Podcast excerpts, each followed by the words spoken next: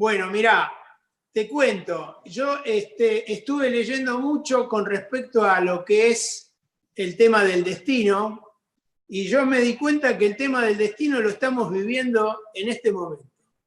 ¿Por qué? Porque estamos viviendo tiempos raros, distintos, y dijimos, bueno, esto no lo hemos vivido nunca. Entonces decimos, ¿este es el destino que realmente fue pensado? Eso es relativo. ¿Por qué? Porque algunos piensan que el destino es inamovible, es así. Y por suerte, por suerte, tenemos eh, eh, teorías o religiones, te diría, que son completamente distintas. En este momento te puedo nombrar lo que es el judaísmo. El judaísmo, el conocimiento judío, eh, desde las sagradas escrituras, rechaza de plano la existencia de una tengo anotado acá, predestinación absoluta debido a qué. O sea, no, no es que está todo tan, tan estructurado. Por suerte, el judío dice que la predestinación absoluta no existe y que tenemos la posibilidad, la posibilidad, que eso es lo que más me interesa a mí, el libre albedrío. ¿Qué es el libre albedrío? O sea, la libertad individual.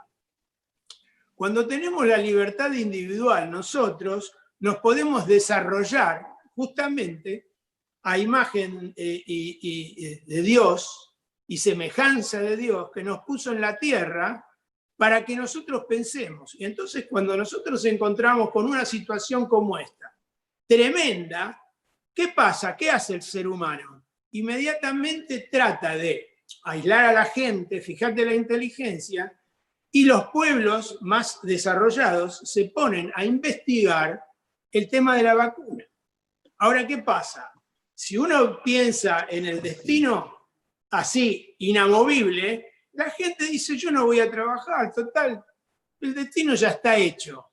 En cambio, el judío le da la posibilidad de pensar, justamente con el tema del libre albedrío, desarrollarse y ser cada día mejor.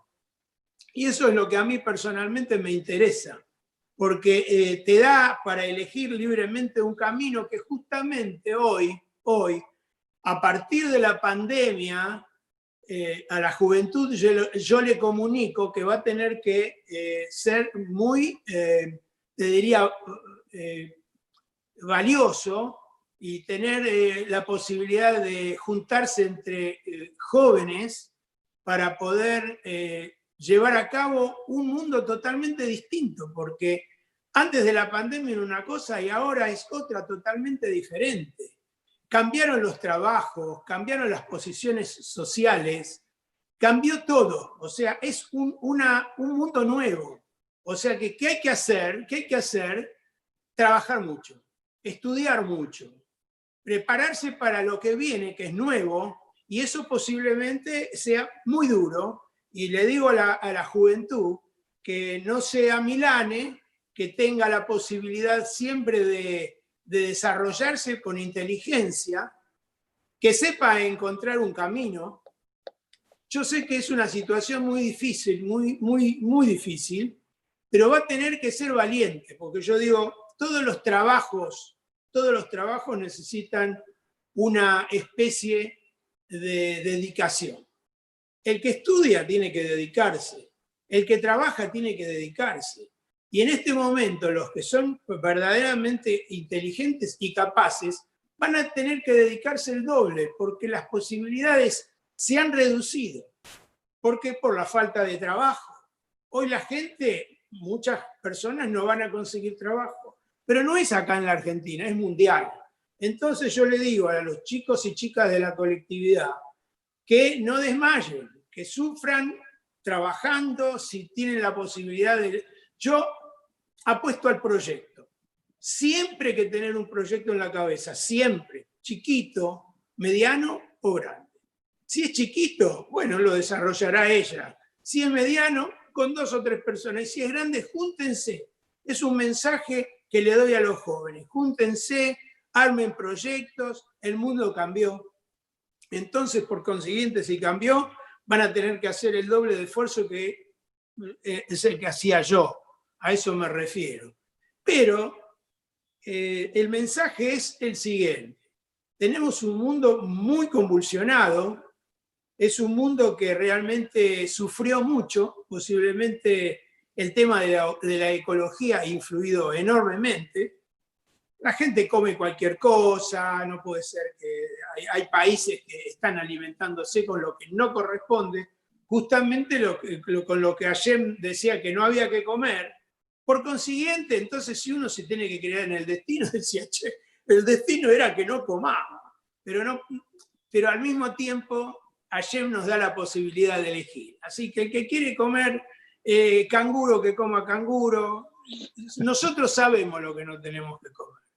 Por consiguiente, tenemos que agradecer a Yem el mundo que nos dio, la posibilidad que nos dio y nos regaló este mundo que es maravilloso y lo extraordinario que nos puso a nosotros en este mundo. Entonces, yo digo que sí, que, de pronto no nos damos cuenta que somos personas inteligentes, personas desarrolladas, y tenemos un capital enorme para salir adelante.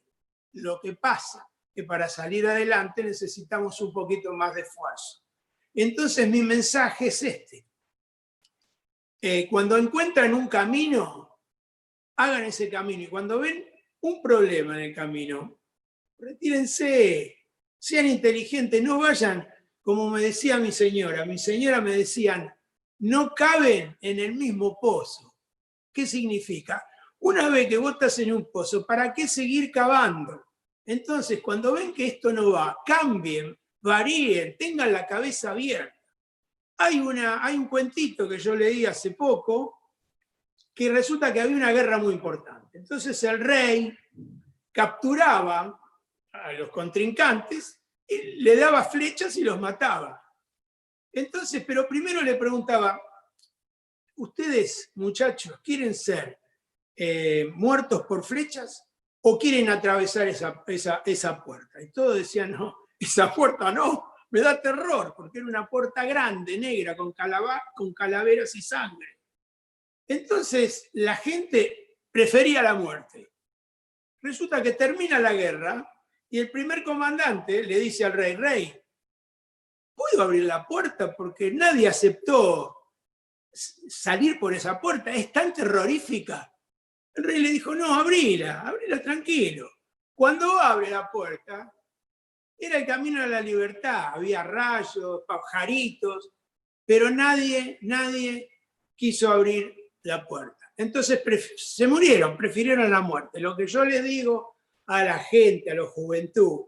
Abran no una puerta, mil puertas hasta encontrar la libertad, a encontrar los pajaritos, a encontrar el camino. Y ese es el camino que tal vez no es el camino, pero no importa, porque hay un refrán de un cantante que decía que se hace el camino al andar, el camino. Y yo los invito a todos a pelear, a tomar caminos, si, es, si no es el camino, la intuición para decir, este no es el camino, y probar, probar, probar. Ahora, cuando llegamos a la cima y miramos para atrás, decimos, mirá lo que hice en mi vida. He probado mil caminos, llegué, armé familia y me fue bien. ¿Por qué? Por la dedicación al trabajo, al estudio. O sea que van a tener que trabajar mucho, mucho, mucho, pero seguramente van a tener éxito. Porque cuando la persona tiene voluntad, confía en Hashem, y es este, eh, riguroso de las normas, buena gente, buena familia y tiene educación, va a triunfar seguramente. Aparte la comunidad siempre les va a dar una mano. ¿Es así o no?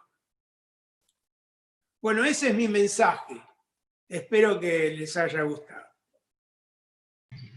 Muchas gracias, Roberto. Hermoso mensaje. Y, y, muy poeta en el principio de la frase que dijiste eh, las palabras son siempre las mismas, lo importante es la combinación y las combinaste muy bien, así que... Ah, te gustó, te gustó la frase. Bueno, me alegro muchísimo. Bueno, me alegro muchísimo. Bueno, les mando un beso a todos. Oh, wow, wow, qué dulzura, qué dulzura, qué dulces palabras. Hola, ¿cómo te va? ¿Cómo estás? Che, igual lo voy a escuchar de nuevo también por YouTube porque se me cortó, se me cortó acá la señal, está muy mal hoy. Pero te ah, quiero decir que me hiciste ganas de analizar de nuevo todo lo que estoy haciendo. Quizás no voy a volver entonces a Argentina.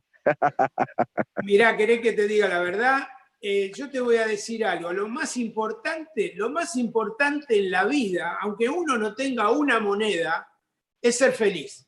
Porque cuando uno es feliz, cuando uno es feliz, el entorno, el entorno recibe esa felicidad. Entonces, ¿qué Ah, pasa? Cuando uno es feliz, hace feliz a todo el entorno y eso es lo, lo bueno, eso es lo, lo satisfactorio. Y ese es el mensaje. Y cuando uno es feliz, se junta la gente charlando, arman proyectos y todo con Berajá. Y son proyectos wow. interesantes. En Israel saben de estos proyectos, ¿o no? Sí, sí, sin dudas, totalmente así. Donde hay, Es donde hay despremición, no sale nada, no crece, no crece nada. Donde la gente Exactamente. desprendida, no, no crece nada. No crece Es una nada. tierra muerta. Exactamente. Y bueno, nosotros que gracias a Dios eh, dentro del judaísmo hay gente muy inteligente, considero de que esa inteligencia cuando está llevada con grupos y con buena onda y salen proyectos interesantes que le sirven al, ju- al judío y le sirven a la humanidad entera.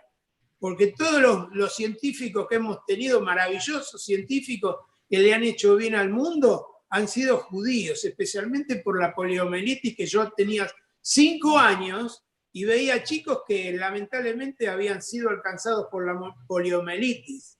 Y bueno, apareció Salk y le solucionó el problema, que es judío.